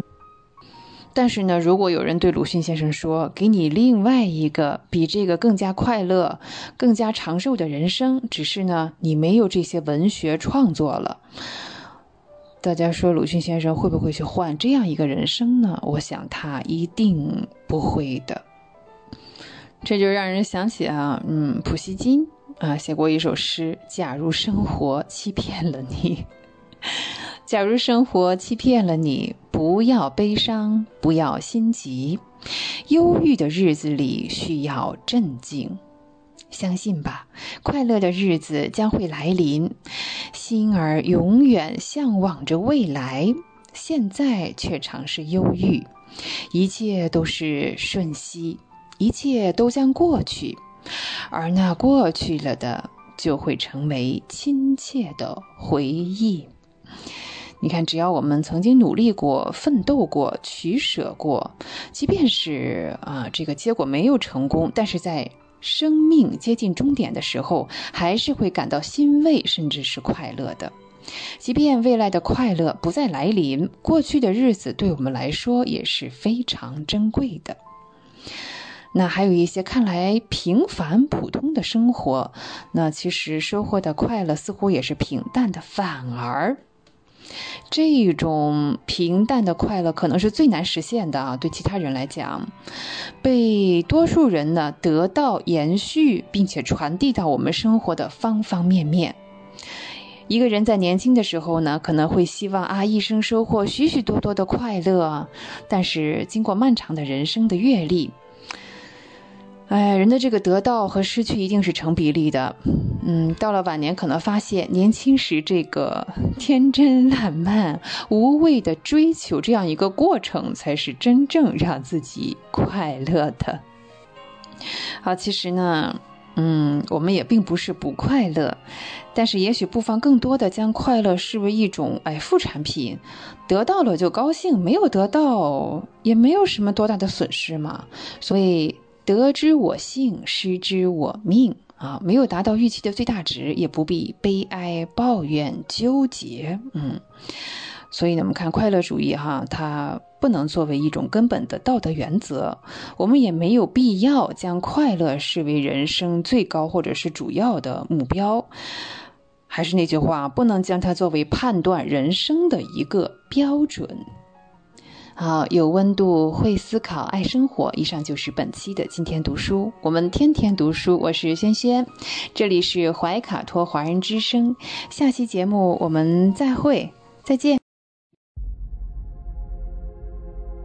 地球是我们既神秘又熟悉的家园。走过了四十多亿年的奇妙旅程。怀卡托华人之声《地球传奇》，了解我们对地球的探索、文明的兴衰简史、环境与人类的关系、科技的发展进步，开启一段各方角色在地球舞台演绎的故事。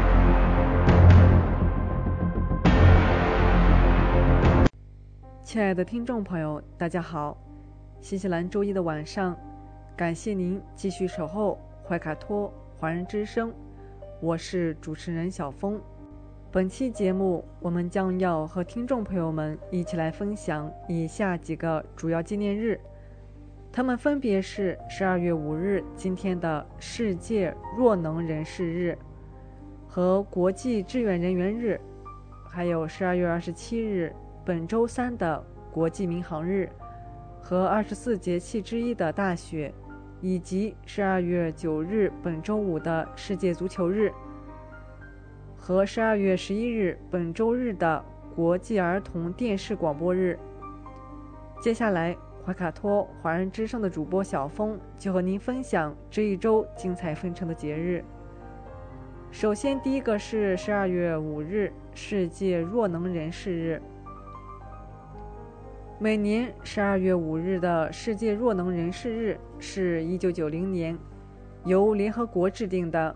世界弱能人士日的主要目的是让更多居民能认识弱能人士，从了解、关注开始，进而接纳他们，并促进居民大众对弱能人士采取积极的开放态度。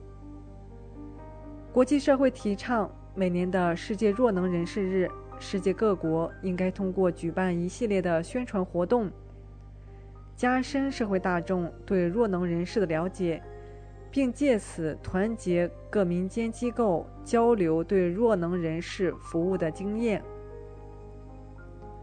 弱能人士即所谓智障人士，他们需要社会的帮助，这种帮帮助并不应该停留在金钱上。他们需要的是精神上的抚慰和心灵上的开发，他们需要接触社会，要实实在在的帮助，需要更多的人帮助他们学会生存并体会生活的幸福。为了关爱弱能人士，国际上还举办了世界特殊奥林匹克运动会，这是基于奥林匹克精神，专门针对。智障人士开展的国际性运动训练和比赛，通过参加特奥运动，智障人士可以增强身体机能、动作技能、自尊、自信，培养友谊，以及得到家庭成员的支持。怀卡托华人之声再次呼吁：如果有一天你在生活中遇到了眼神黯淡，声音浑浊、行为笨拙的人士，你听不懂他们的咿呀语调，看不懂他们的笔画手势，他们永远都如幼童一般的依赖，请你不要快速的躲开。爱不仅是不分国界和种族的，也同样是不分健康还是残缺的。下一个纪念日是十二月五日的国际志愿人员日。一九八五年十二月十七日，第四十届联合国大会通过决议，从一九八六年起，每年的十二月五日为国际促进经济和社会发展志愿人员日，简称国际志愿人员日。其目的是敦促各国政府通过庆祝活动，唤起更多的人以志愿者的身份从事社会发展和经济建设事业。如今，全世界每天都有人默默奉献于志愿活动中。作为国际志愿服务活动的重要标志，十二月五日已成为一个为奉献爱的人设立的节日。很多国家也会在这一天集中开展志愿服务活动。按照联合国志愿人员组织专门向发展中国家提供积极有效援助。以支持全球人类可持续发展的宗旨。联合国志愿者的主要工作有四项：同缺少技术的政府合作，倡导建立以社会为基础的个人自立、人道主义救助和复原，提供人权、选举支持，建设和平进程。前联合国秘书长科菲·安南概括国际志愿者服务精神的核心是服务团结的理想和共同使这个世界变得更加美好的信念。他称赞志愿精神是联合国精神的最终体现。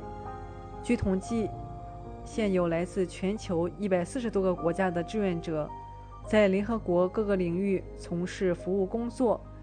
中国也通过联合国志愿人员项目及联合国计划开发署和国际援助机构基金项目，引进国际志愿人员，主要在扶贫。参与式发展、小额贷款、环境保护、再生能源利用、妇女发展、文化遗产保护和开发属区域国际合作项目管理及实施等不同领域。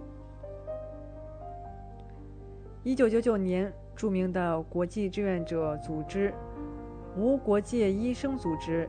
因一直坚持使灾难受害者享有获得迅速而有效的专业援助的权利，而获得当年的诺贝尔和平奖。中国大陆教科书经常提及的白求恩大夫，他如果在世，也应该是无国界医生组织重要成员。而中国向来重视同联合国志愿人员组织的合作。早在1981年，即与联合国志愿人员组织代表签约，互派联合国志愿人员。在一九九四年十二月五日这一天，中国青年志愿者协会成立，由志愿从事社会公益事业与社会保障事业的各界青年组成的全国性社会团体。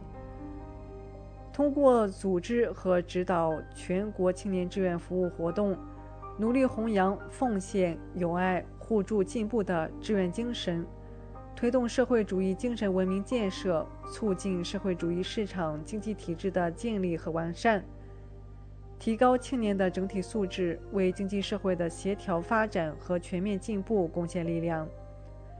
随着时代发展变化，文艺志愿者、医疗志愿者。环保志愿者、科技志愿者，志愿者年龄层次和人员构成越加丰富多元。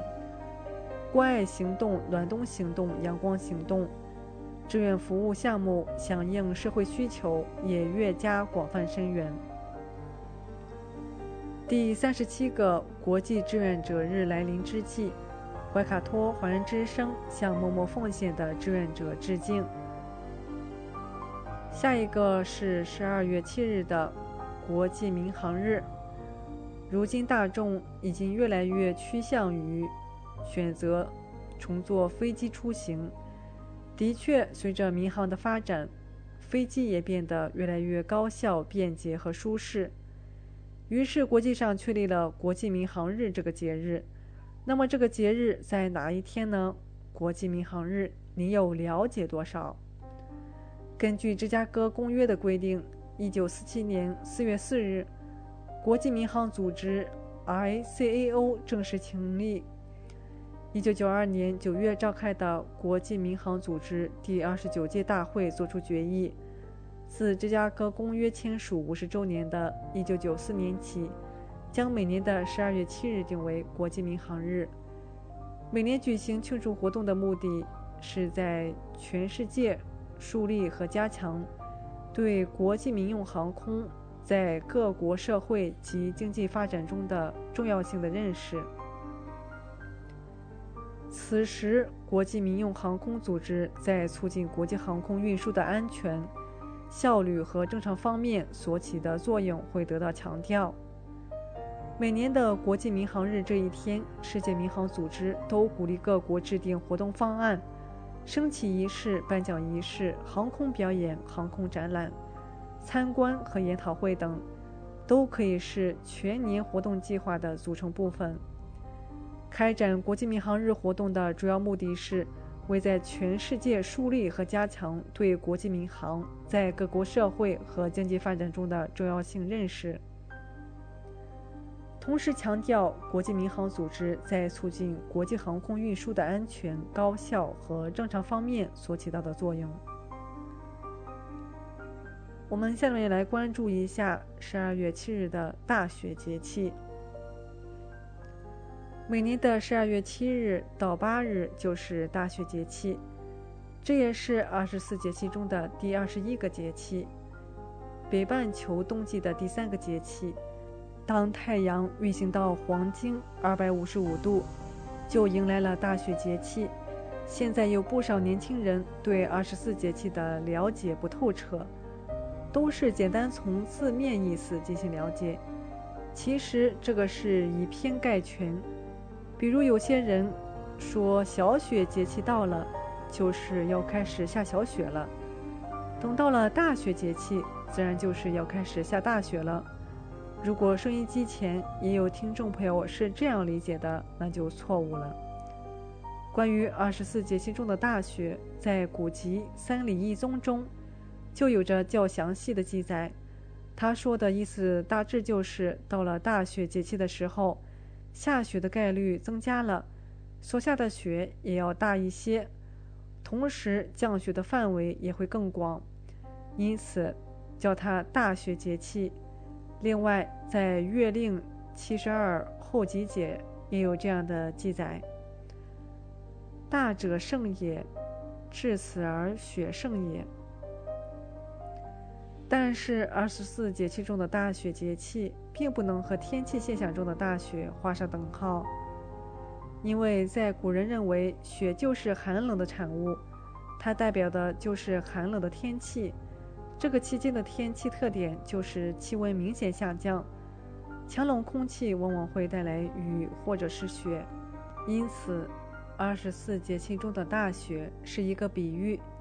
就是用来形容这个节气期间的气候寒冷、气温下降、降雨增多，因此它并不是表示这个节气期间会下很大的雪。大雪节气到了，标志着仲冬时节正式开始，这个期间的气温进一步降低了，而且强冷空气频繁来袭，往往就会带来降雨或降雪。同时需要指出的是，大雪节气的雪可能还没有小雪节气来的大。根据历年的记录来看，全年下雪最大的节气，也不是在小雪大雪节气，也不是在小寒大寒节气，而是在春季雨水节气。在古代大雪节气的时候，习俗也是比较多的。其中流传较广的就是腌肉了。现在民间依然还有谚语“小雪腌菜，大雪腌肉”，说的就是在小雪节气的时候，气候干燥，晴天多，适合制作腌菜；而到了大雪节气，天气更冷了，抓紧时间腌制腊肉，这样春节的时候就有腊味吃了。在几十年前。一到大雪，家家户户都要腌制很多的腊味儿，像腊鱼、腊肉、腊肠等等，悬挂在院子里、窗台前，这也是一道非常亮丽的风景。除了这个习俗以外，大雪节气的时候，因为已经出现降雪现象了，因此还有打雪仗、赏雪景或者是进补的习俗。让我们来看下一个节日，十二月九日的世界足球日。卡塔尔世界杯正在如火如荼进行中。二零二二年十二月九日，本周五，我们将迎来第四十三个世界足球日。一八六三年十二月二十六日，英国成立了世界第一个足球协会——英格兰足球协会。英格兰足球协会的诞生，标志着足球运动的发展进入了一个崭新的阶段。人们公认，一八六三年十二月二十六日。也就是英格兰足球协会成立之日，为现代足球的诞生日。一九七八年，联合国把十二月九日定为世界足球日，来纪念这项运动，带给人们的快乐。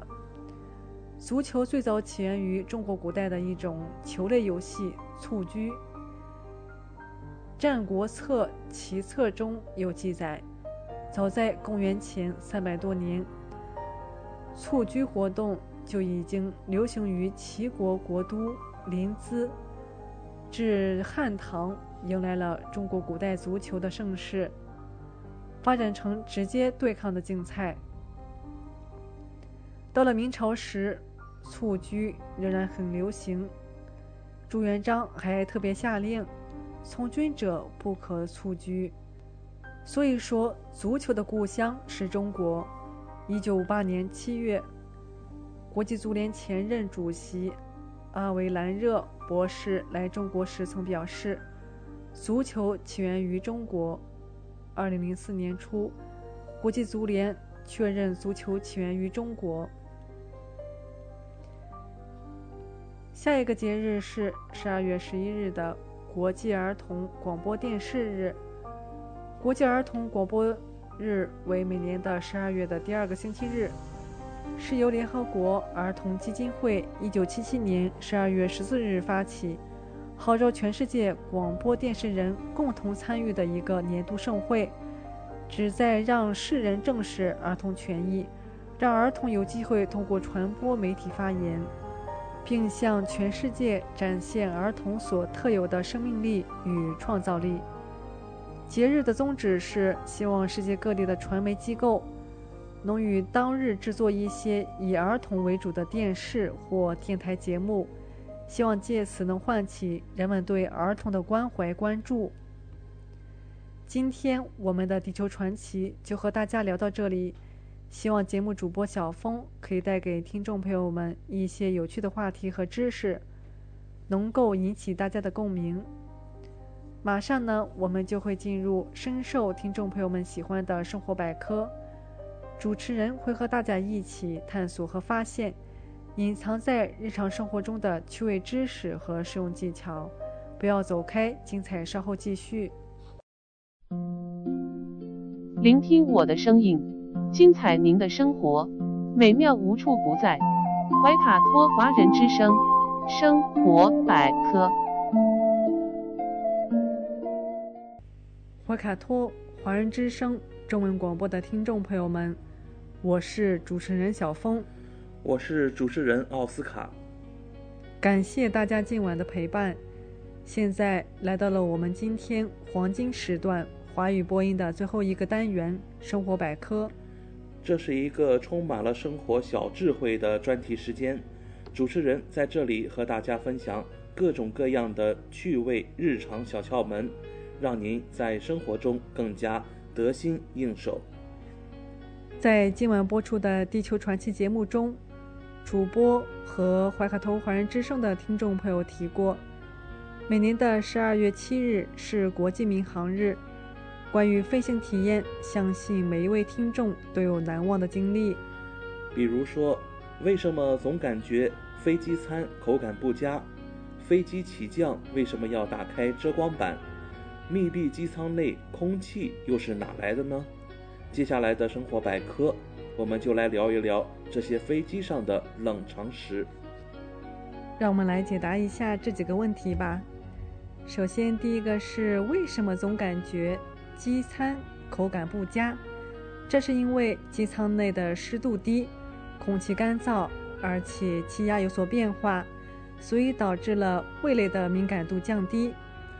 我们再来解答：密闭机舱内空气是哪来的呢？从发动机产生的压缩空气中会有一部分流失掉，而没有流失掉的空气则提供给乘客呼吸。以及飞机起降为什么要打开遮光板呢？那是为了让乘客适应机舱外的光线变化，也为了在发生紧急状况时可以看清外面，便于逃生。我们再来看，飞机为什么要逆风起降呢？逆风可以缩短飞机起降的滑跑距离，同时还具备更好的安全性和稳定性。还有同样的航程，为什么往返时间不一样呢？因为在顺风中飞行时，飞机的实际速度就是空气速度加风速；逆风时相反，相同距离的飞行，顺逆风情况下所需的时间相差很多。另外一个问题，为什么机窗是圆角呢？飞机升降时都会加压，方形的窗户会使四角形形成一个裂缝。而影响飞行的安全，圆角则可以分散压力点，避免裂缝形成。坐飞机能够随便换座位吗？飞机上是不可以随便调调换座位的，因为这会影响飞机的载重平衡，它对飞机的安全至关重要。嗯，再来看一个有意思的问题：飞机上正副机场饮食为何不一样呢？这是担心，如果其中一人因饮食问题而无法驾驶飞机时，确保还有另一位机长可以正常运作。长途飞行以后，大部分人的感觉是腰酸腿疼，想要尽快活动一下筋骨。而在日常生活中，同样有一大群广场舞爱好者，他们因为关节的疼痛，不得放弃了广场舞的爱好。听众朋友，您真的会跳广场舞吗？广场舞对膝关节有什么影响呢？跳广场舞时应该注意些什么，才能保护膝关节呢？这就是今天主播想跟你们说的。广场舞对膝关节有什么影响呢？人体关节表面有一层柔软而坚韧的滑膜，可以缓冲压力。润滑和保护关节，中老年人关节功能逐渐退化，再运动过久的话，很可能损伤滑膜及周围组织，磨损关节，甚至引起关节炎。此外，随着年龄衰老，关节软骨持续磨损、退化、变薄、脱落，骨刺形成，关节间隙变窄，软骨的减震、抗压作用慢慢减弱。广场舞的下蹲等动作带来的冲击力，使关节磨损和老化加剧，软骨像墙皮一样脱落，造成急性膝关节炎。而且，用来跳舞的广场、小区等，多为比较坚硬的水泥地，缓冲作用差，也会加重关节的损伤。作为主要的重症关节，膝关节如果发生骨关节炎，就会产生肿胀、疼痛、麻木等不适，导致上下楼疼痛、下蹲困难、走路疼痛等情况。让我们来看看养护关节要掌握的七点诀窍。首先，第一个就是热身，在肌肉关节不舒展的状态下跳广场舞，对身体有害。跳广场舞时，尽量避免膝盖损害大的动作，比如深蹲、大跳、快速平移等，以免加重膝盖的重正量，加速关节软骨的磨损。应选择难度小、强度小、幅度小的动作。为了缓冲关节压力，可以在场地上铺一层塑胶来增加柔软度。跳广场舞的鞋子也很重要。广场舞场地大部分是硬质地面，每一次跳跃都会对关节造成很大的冲击。为了减小对关节的伤害，跳广场舞时应尽量选择缓冲性能好的运动鞋，不要穿布鞋、高跟鞋、凉鞋。把握时间同样非常重要，每次跳广场舞不要超过一小时，应选择节奏稍慢的广场舞，强度。以身体微微出汗为宜。此外呢，现在南半球天气已经开始变暖，要注意注意及时的调整衣服。我们还可以选择对关节更友好的运动。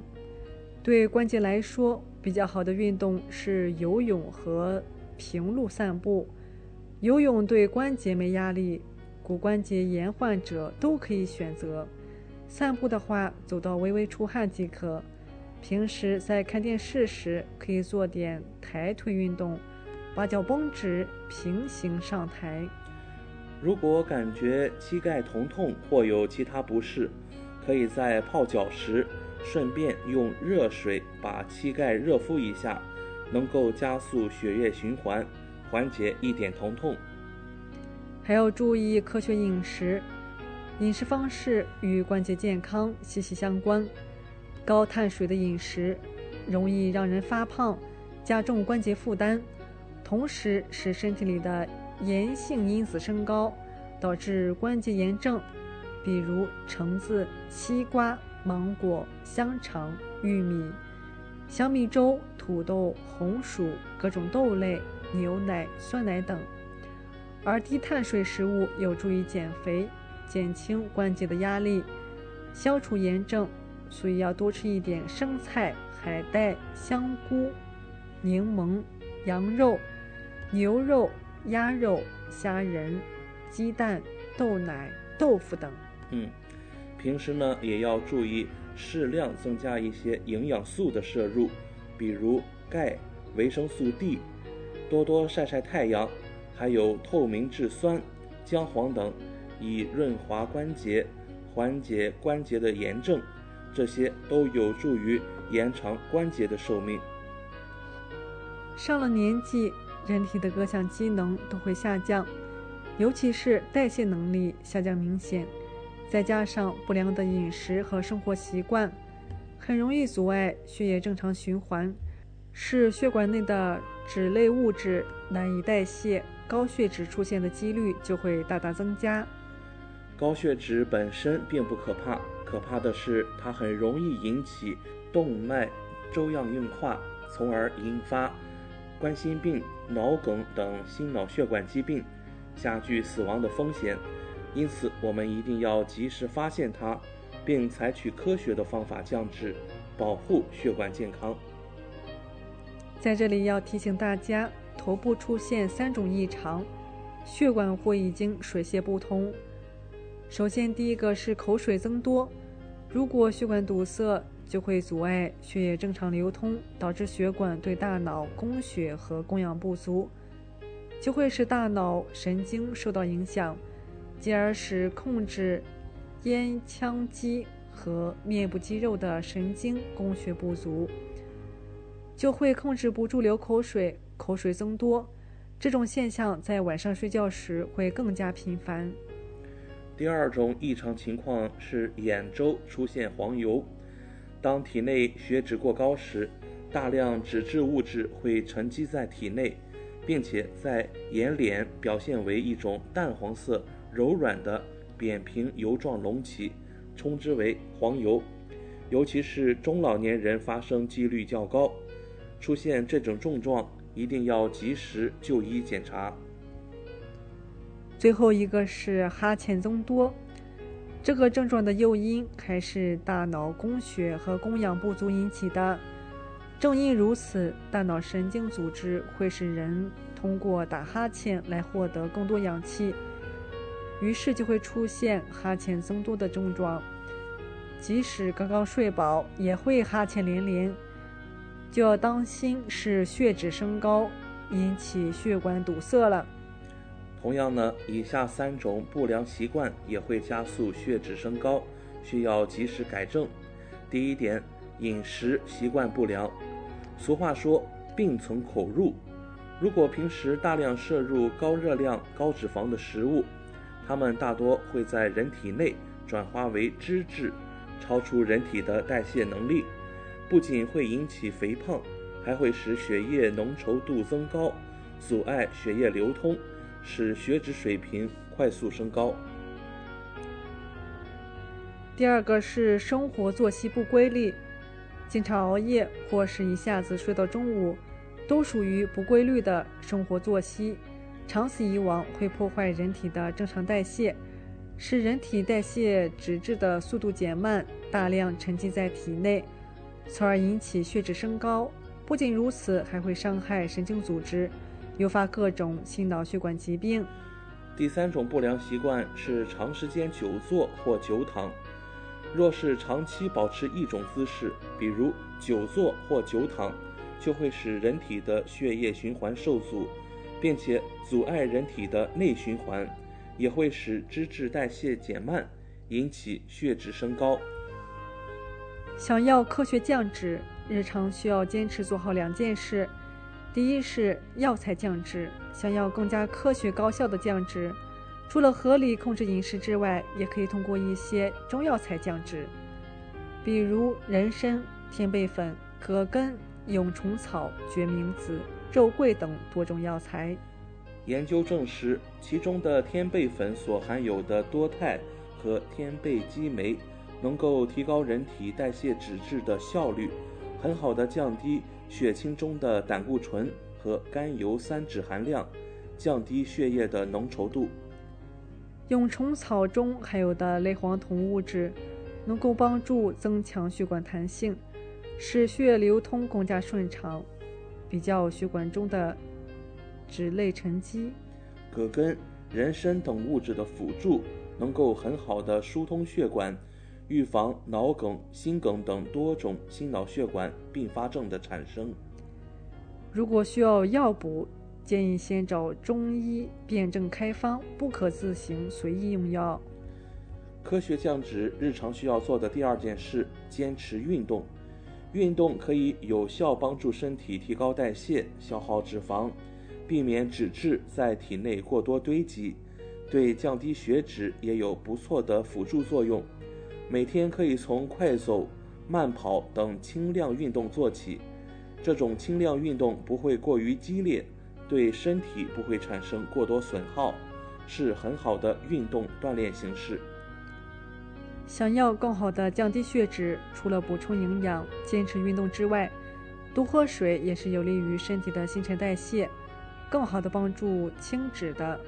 不过喝水最好好喝温水或热水。以免刺激肠胃。十几分钟的时间过得飞快，今天我们生活百科也要告一段落了。希望主播小峰和奥斯卡在这里的分享，让大家感受到了来自日常生活方方面面的乐趣。谢谢您的收听。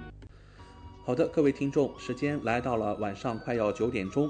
那在星期一的夜晚，我们照样和您一起展望一下未来一周。怀卡托本地的天气情况，具体来看，周二晴转多云，十二摄氏度到二十一摄氏度；周三、周四将有一个中到大雨的过程，温度保持在十三摄氏度到二十摄氏度之间；周五晴转多云，十五摄氏度到二十四摄氏度。那周六到周日呢，又有一个中雨到小雨的过程，并最终转晴，温度也将保持在十三摄氏度到二十三摄氏度之间。好了，那么今晚黄金时段的华语播音我们即将告一段落。主播奥斯卡、小峰、轩轩在这里祝愿各位听众朋友们晚安。我们在明天的黄金时段空中点播，再见。怀卡托华人之声，音质天成，悦动人生，伴我随行。怀卡托华人之声，音质天成，乐动人生，伴我随行。You are listening to Waikato Chinese Voices. Follow our radio, share the world. 您正在收听的是 FM 八十九点零怀卡托华人之声广播电台节目，我们在新西兰为您播音。